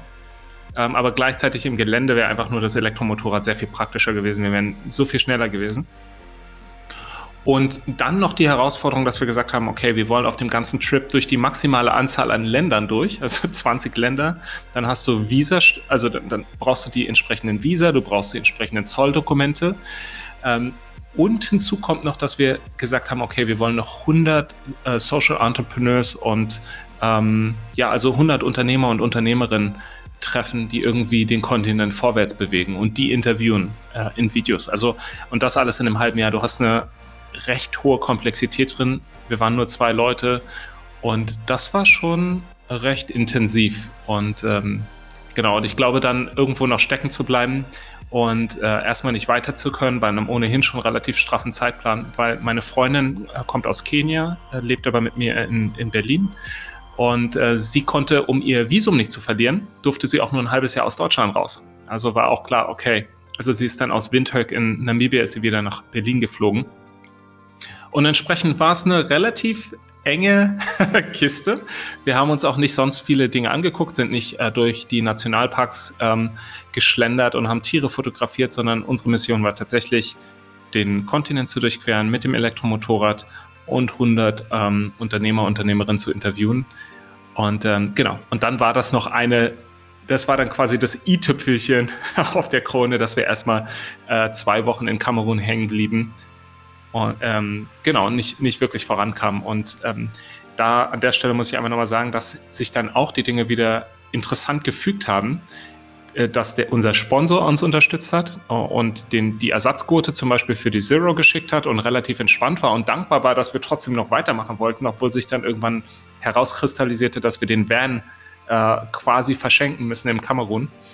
Ähm, und am Ende war es ja wieder auch ein Geschenk. Wir, lassen, wir mussten den Van zurücklassen, haben einen Großteil unserer Sachen an die Leute verschenkt, die gestrahlt und sich gefreut haben.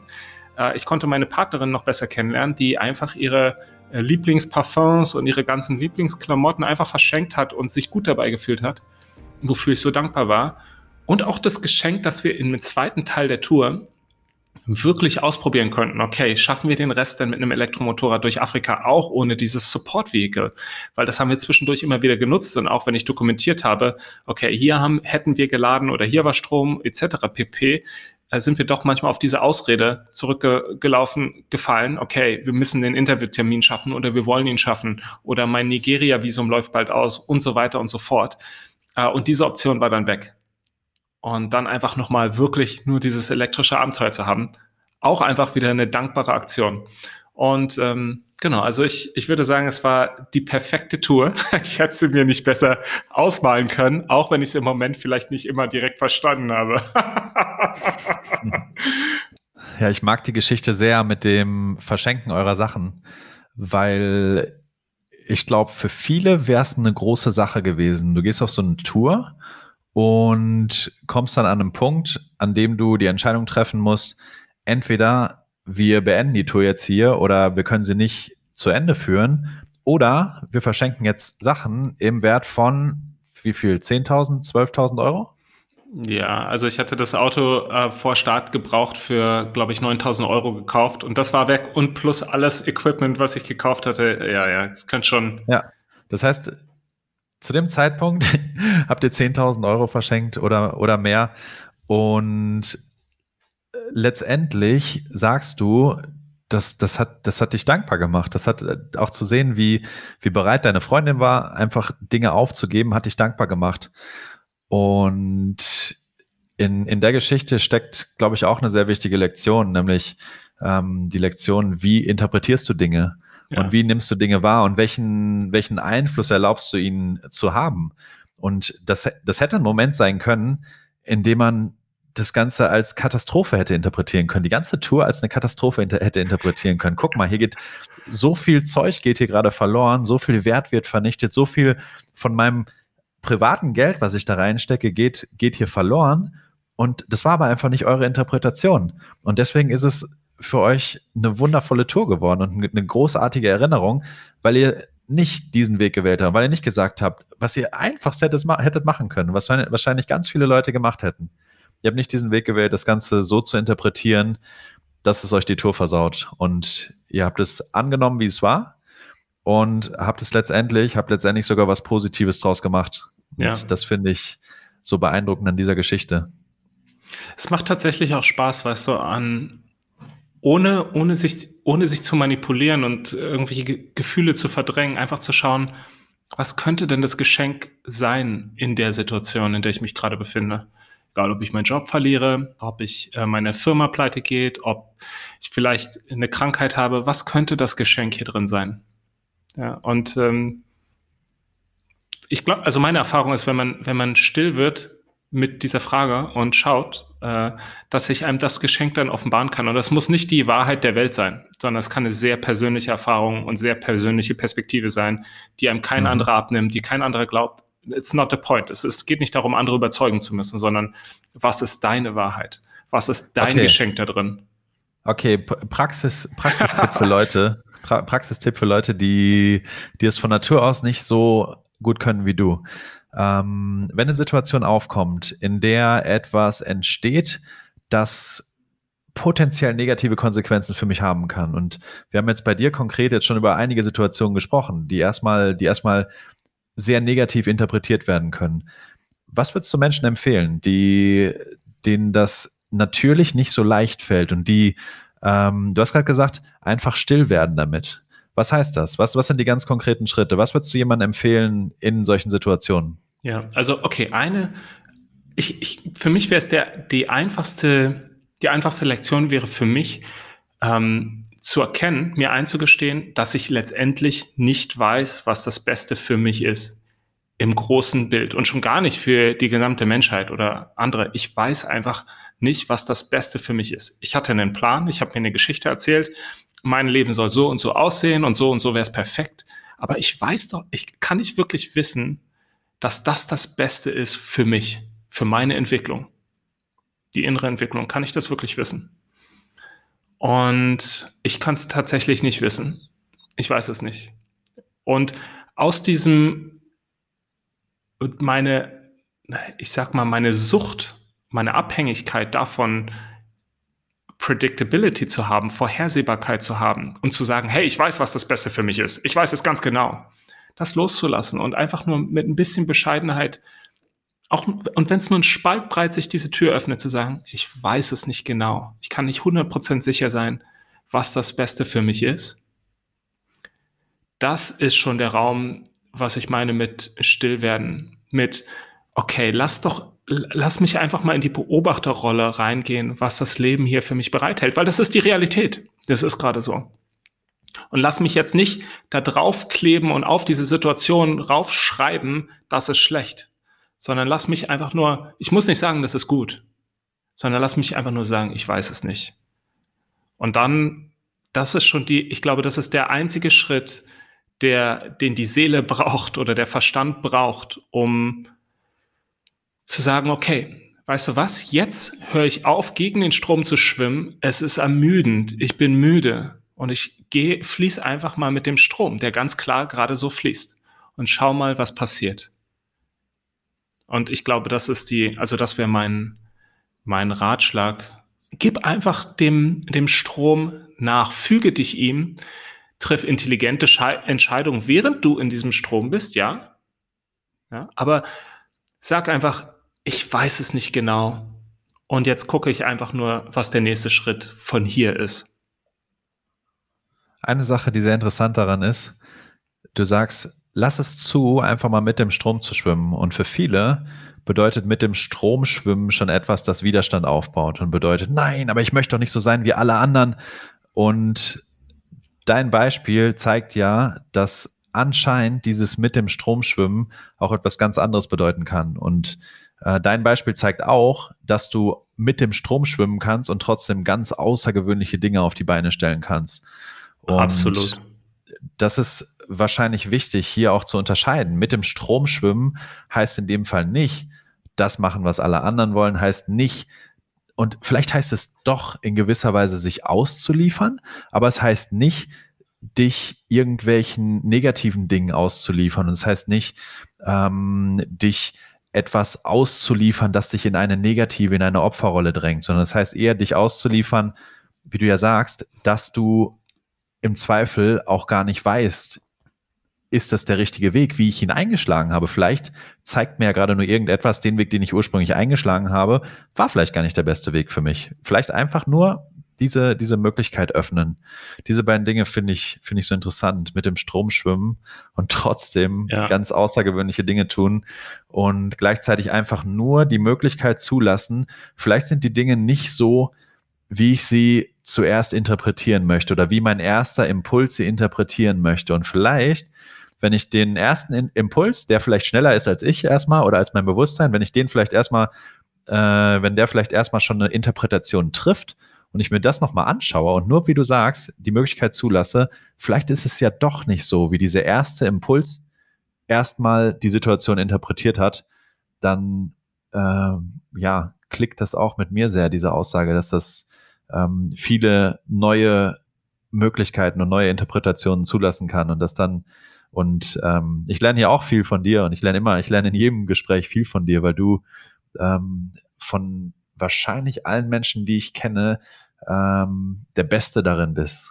Und weiß nicht, was du von diesem Label hältst, aber äh, ich, ich glaube, ich kenne, ich glaube, ich kenne niemanden, der, ähm, der das in schwierigen Situationen und in, in allen Situationen, ähm, der, der so schnell eben zulassen kann, dass es vielleicht nicht so ist, wie es erstmal ausgesehen hat.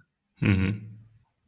Ja, und äh, es ist auch für mich ein kontinuierliches Üben, weißt du, und ich, ich tatsächlich, ich achte auf meine eigene innere Wahrheit. Das heißt, wenn ich gestresst bin, wenn mich ein Gedanke stresst, dann weiß ich, okay, ich äh, klammere mich gerade an die Geschichte, die ich schreiben wollte, die aber mit der Realität, wie ich sie gerade sehe, im Widerspruch steht.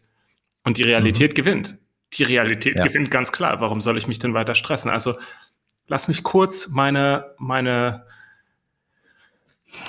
meine Verteidigungswelle abbauen und einfach mal offen dafür sein, was das Leben hier gerade bereithält. Weil ich davon überzeugt bin, dass es gute Dinge bereithält, dass es, dass es mir nicht etwas, dass ich auf jeden Fall was lernen kann in dieser Schule des Lebens. Und dass ich vielleicht auch so lange wiederbekomme, bis ich diese Lektion gelernt habe. Und ähm, genau. Mhm. Ja, würdest du sagen, es geht zu einem großen Teil darum, äußere und innere Welt wieder synchron zu synchronisieren?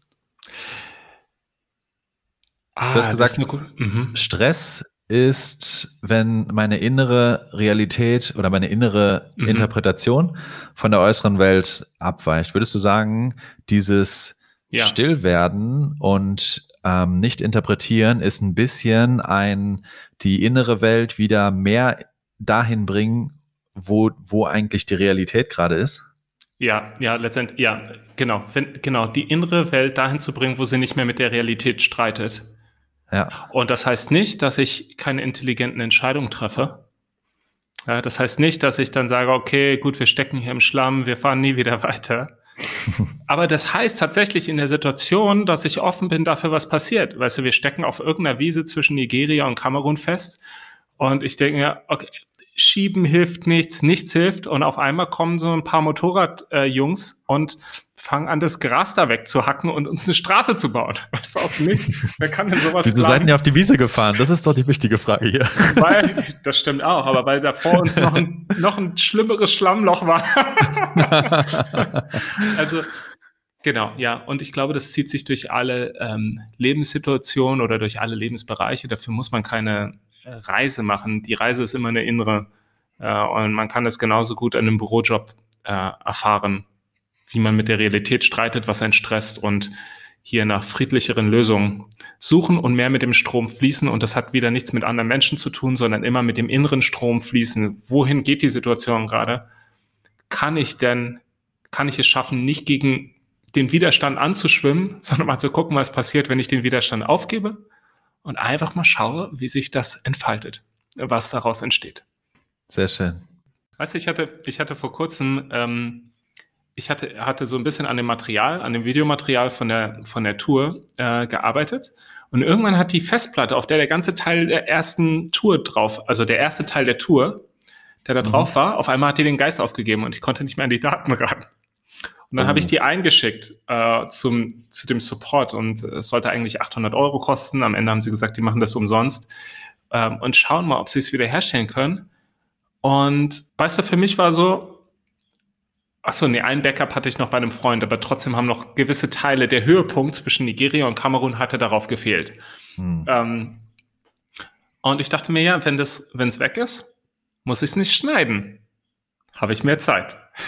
Wenn es wiederkommt, mache ich einen Film draus. Freue ich mich auch. wow, so. ja. Und das ist, ja, ich glaube. A oder B. A oder B. Beides gut. und, und weißt du, viele der Lektionen habe ich ja eigentlich von dir. Du hast mir damals das Buch Der Weg des friedvollen Kriegers empfohlen. Du hast mir Eckart Tolle empfohlen. Und das sind zwei der Bücher, die mich absolut in diese Richtung ähm, gelenkt haben und die mich, die, die mich motiviert und inspiriert haben, überhaupt mehr Aufmerksamkeit in das Innere zu lenken und zu schauen, wie sich das Äußere anpasst. Ja, der Peaceful Warrior auf jeden Fall. Ich weiß nicht, ob ich dir tolle empfohlen habe, aber ja. den, den Peaceful Warrior habe ich ähm, jedem meiner Freunde, der ihn sich nicht gekauft hat, hat den habe ich den Peaceful Warrior nach Hause geschickt. Ja. Ähm, inklusive meiner Mutter und meiner Familie. Und also eigentlich dieses Buch habe ich jedem geschickt, weil es für mich so eine äh, Enthüllung war, weil davor kam ich von einem Punkt, an dem viel was ich im Leben erstmal für erstrebenswert gefunden habe, hatte was damit zu tun, irgendwelche Dinge zu erreichen. Hm. Und dann kam dieses Buch daher und es hat mir eine komplett neue Perspektive vorgestellt, nämlich vielleicht ist es egal oder gar nicht wichtig oder vielleicht sogar schlechter für dich, wenn du Dinge erreichst. Weil da geht es eben um diesen äh, jungen Athleten, einen, einen Turner, der auch, ich glaube, Weltmeister wird und auch, ich bin mir nicht mehr sicher, ob er zu den Olympischen Spielen fährt, aber der ein sehr erfolgreicher Athlet ist und der eben auch sehr große Dinge erreicht. Und da geht es eben darum, hey, was, was passiert denn eigentlich, wenn du diese Dinge erreichst? Vielleicht sitzt du danach da und bist einfach frustriert. Ja. Und das hat mir so eine ganz neue Perspektive vorgeschlagen, die, über die wir wahrscheinlich jetzt heute auch schon in vielen Facetten gesprochen haben, aber über die wir wahrscheinlich vor zehn Jahren nicht gesprochen hätten, weil es vor zehn Jahren einfach noch nicht so äh, in unserer, in unserer Realität war. Wir einfach diese Dinge noch nicht so wahrgenommen haben. Und das einfach es, es sein kann. Und das, das schlimmste Szenario wäre ja, wenn ich irgendein berufliches Ziel habe. Ich sag mal, sagen wir mal, ich möchte äh, bei Daimler in den Vorstand und ich möchte gerne Marketingchef werden.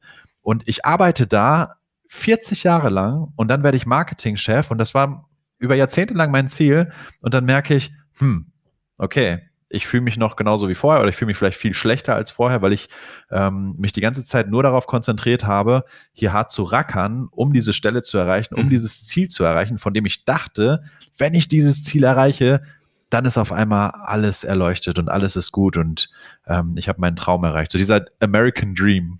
Ja, ja. Und ähm, dieses Buch hat mir eine komplett neue Perspektive vorgeschlagen und hat mir einen komplett neuen Weg vorgeschlagen, eben den Weg des friedvollen Kriegers und ja. den Weg, ähm, Dinge anzunehmen, egal wie sie sind, wo du auch heute natürlich schon viel drüber gesprochen hast. Ähm, und nicht so, nicht so viel damit zu verbinden, was passiert denn eigentlich, wenn ich irgendein, vor allem ein äußeres Ziel erreiche? Was passiert denn dann? Was hat das für ein Gewicht in meinem Leben? Und oft hat es wirklich kein außergewöhnliches Gewicht in meinem Leben, wenn ich ein, ein großes Ziel erreiche. Und oft, ich habe mal ein cooles Buch gelesen von einem Shaolin-Mönch, der sagte, der hat in New York City gelebt und der sagte, ähm, ja, ich bin jetzt nicht mehr in Shaolin, ich bin nicht mehr in, in China, aber der Tempel ist in mir. Ja. Und dieses, dieses, es war kein überragendes Buch, aber dieses eine Zitat hat für mich damals schon viel Sinn gemacht und macht für mich heute noch viel mehr Sinn, weil ähm, wenn ich ein äußeres Ziel erreiche, ich habe sowieso das, was in mir drin ist, das habe ich mitgenommen zu diesem Ziel. Ja. Und das hat sich durch die Zielerreichung wahrscheinlich nicht radikal verändert.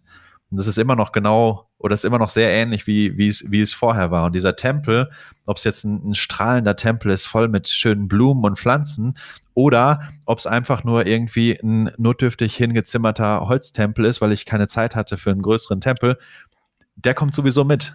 Und wenn ich dieses externe Ziel erreiche, dann äh, ist dieser Tempel, wie auch immer er aussah, ist mitgekommen und der sieht hinterher noch genauso aus. Ja. Und deswegen ähm, würde ich jedem empfehlen, nicht 40 Jahre damit zu verbringen, ein äußeres Ziel zu erreichen, weil mit ganz, ganz großer Wahrscheinlichkeit ähm, tut es nicht das, was wir uns vielleicht vorher davon erhoffen und ähm, tut es nicht, tut es nicht das, dass es unseren, dass es uns einen neuen Tempel gibt. Ja. Wow. Was, was sind wir eigentlich für ein Podcast? Auf jeden Fall, auf jeden Fall was mit ganz, ganz deeper Spiritualität. I love it.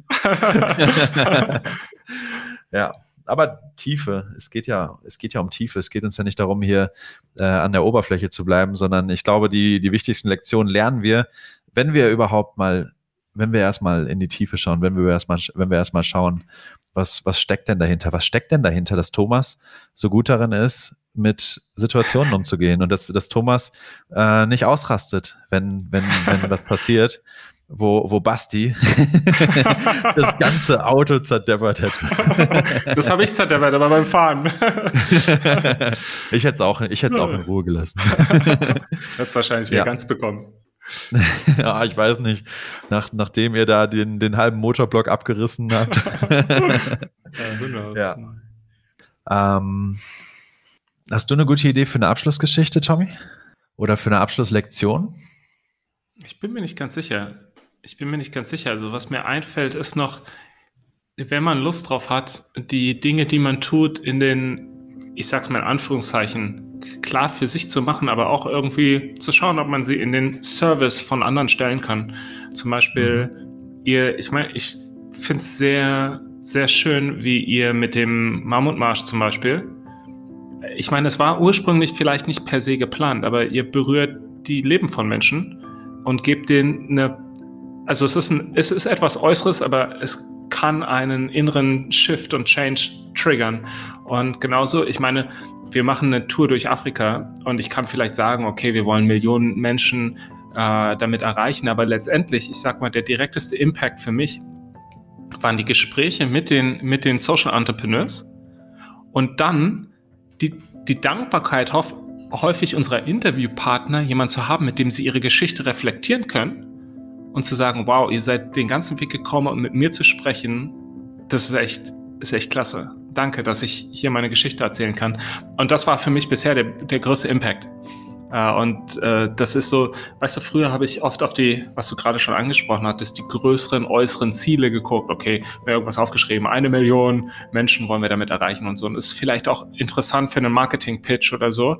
Aber meine erlebte Realität ist, dass wenn ich ganz direkt den Impact auf ein Individuum erfahre, das Feedback bekomme, und dem glaube ich, ähm, dass mich das einfach riesig gefreut hat. Das waren so die, das war gerade der Impact, den ich tatsächlich messen kann. Weißt du? Sind zu jemandem hingegangen und er sagt, wow.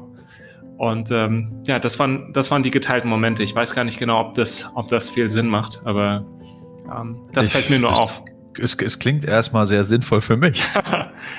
ja. Nein, es macht, es macht sehr viel Sinn und gleichzeitig ist es ein Ziel von uns als Mammutmarsch, äh, hier wirklich eine Gemeinschaft aufzubauen, die sich unterstützt. Ja. Wir haben überhaupt kein Interesse daran, dass bei uns Menschen auf unseren, an unseren Veranstaltungen teilnehmen und dann unterwegs irgendeine Konkurrenz entsteht. Irgendwie, dass man schaut, oh, der läuft schneller als ich, den muss ich jetzt unbedingt einholen.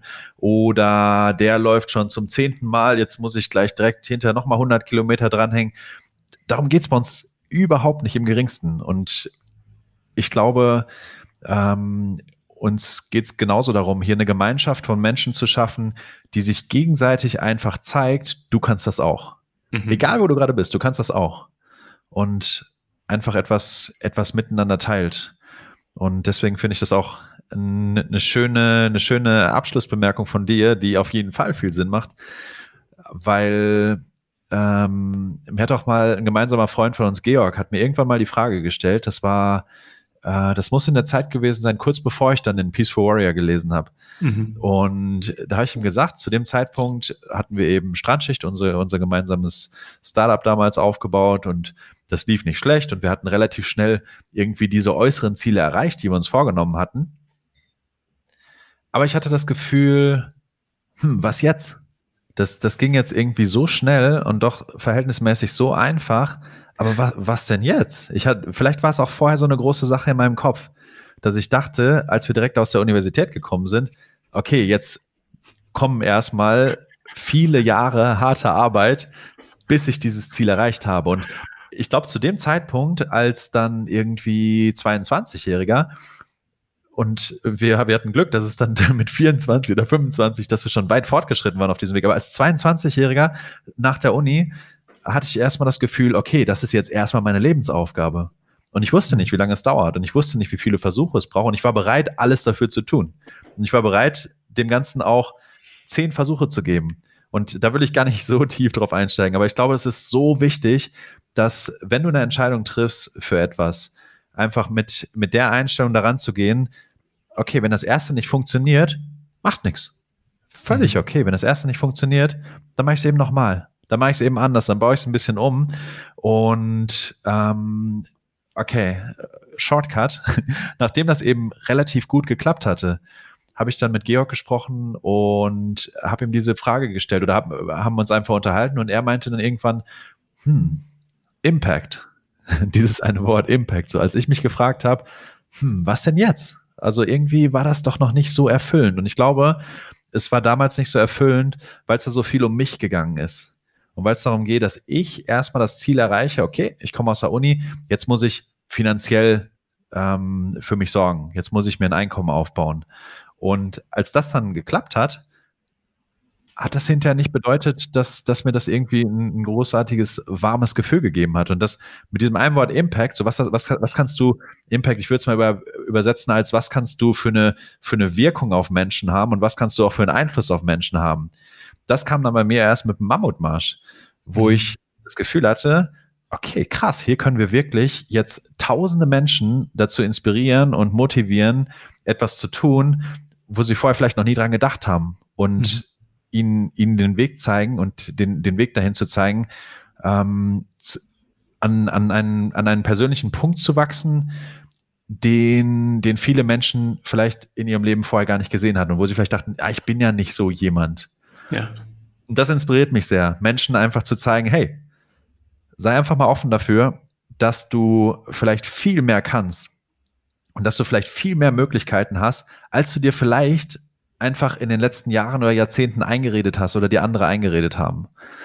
Und ja, das ist vielleicht der, der Kern auch deiner, deiner, deiner letzten Aussage, dass äh, es viel mehr äh, Erfüllung bedeutet und viel mehr, ähm, einfach viel mehr auch Erfolg letztendlich, wenn einfach das Feedback von anderen Menschen kommt und ich einfach in der Welt beobachte, durch, durch das, was ich tue, äh, können, äh, haben einfach andere Menschen andere Möglichkeiten oder ähm, haben auch einfach andere, haben, haben einfach andere Menschen die Möglichkeit, sich mal, sich mal zu zeigen, sich mal auszudrücken. Und da, genau darum geht's ja auch bei dir, wenn du zu Menschen fährst und äh, sie vor der Kamera interviewst und ihnen die Möglichkeit gibst, ihre Geschichte zu erzählen.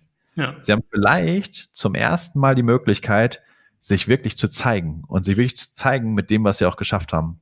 Ja, ja, absolut bin ich dabei. Und weißt du, oft, manchmal weiß man, also ich schätze auch ihr beim Mammutmarsch, ihr wisst vorher vielleicht nicht, was die, was die Transformation für die einzelne Person bedeutet, die teilnimmt. Und es ist einfach nur, okay, das gebe ich, das ist mein Geschenk und wer nimmt, wer das wie öffnet und dann wie wertschätzt, das ist none of our business. Ich will das Geschenk dann nicht kontrollieren, nachdem ich es gegeben habe. Aber es ist einfach so, hey, das kam zu mir und jetzt, jetzt gebe ich das und ich gebe es einfach, ähm, bis ich was anderes gebe. und das, ähm, genau. Ich hatte, weißt du, wir hatten, als wir auf die Tour gestartet sind, ich hatte in der Vergangenheit ein Buch geschrieben mit einem Social Entrepreneur in Pakistan und da geht es um Empowerment und um junge Menschen, die Dinge kreieren und sich aus ihren teilweise schwierigen ökonomischen äh, Umständen befreien. Und ich hatte einfach 50 Kopien von diesem Buch mit in den Transporter gepackt. Ich habe hab mir das bestellt und dachte, ich verschenke das dann an die, an die Entrepreneurs, die wir unterwegs treffen. Und gerade ähm, letzte Woche hat mir jemand aus Liberia geschrieben, dem das Buch gegeben wurde. Der meinte, hey, hat ihn, hat ihn total geflasht. Er würde, würde das jetzt gerne umsetzen, ob wir mal skypen können. Von daher, ich weiß, wir wissen nicht, wie unsere Impulse ähm, sich in den ja, wie die sich weiter fortbewegen und wem die am Ende wie viel helfen oder nicht. Ähm, ich kann ein Buch verschenken und vielleicht liest die Person das nie oder es verändert ihr Leben. Und it's none of my business, aber ich wollte es gerne geben. Und äh, genau. Ja, ich mag die Idee von einem Geschenk und vor allem glaube ich auch einfach diese anderthalb Stunden oder so, die wir jetzt hier gesprochen haben, tragen in sich einfach ein ungemeines Geschenk für ganz viele Menschen, für Menschen, die bereit sind, sich das anzuhören, die bereit sind, äh, daraus zu lernen. Das ist einfach der, die, die Saat in, in, diesen, in diesen Lektionen, die du auch unterwegs von unterwegs mitgebracht hast, ähm, einfach viele Dinge positiv zu verändern. Und dafür bin ich dir sehr dankbar, Tommy. Danke, dass du dir die Zeit genommen hast. Und ähm, ja, freue mich, dich hoffentlich auch bald mal wiederzusehen. Ähm, das war's für heute in den Blockhouse-Sessions. Falls noch irgendwas gibt, was du sagen möchtest, sehr gerne, Tommy. Ansonsten danke, dass du bei uns warst und dir einen schönen Abend. Bis bald, Tommy. Danke, Basti. Bis bald.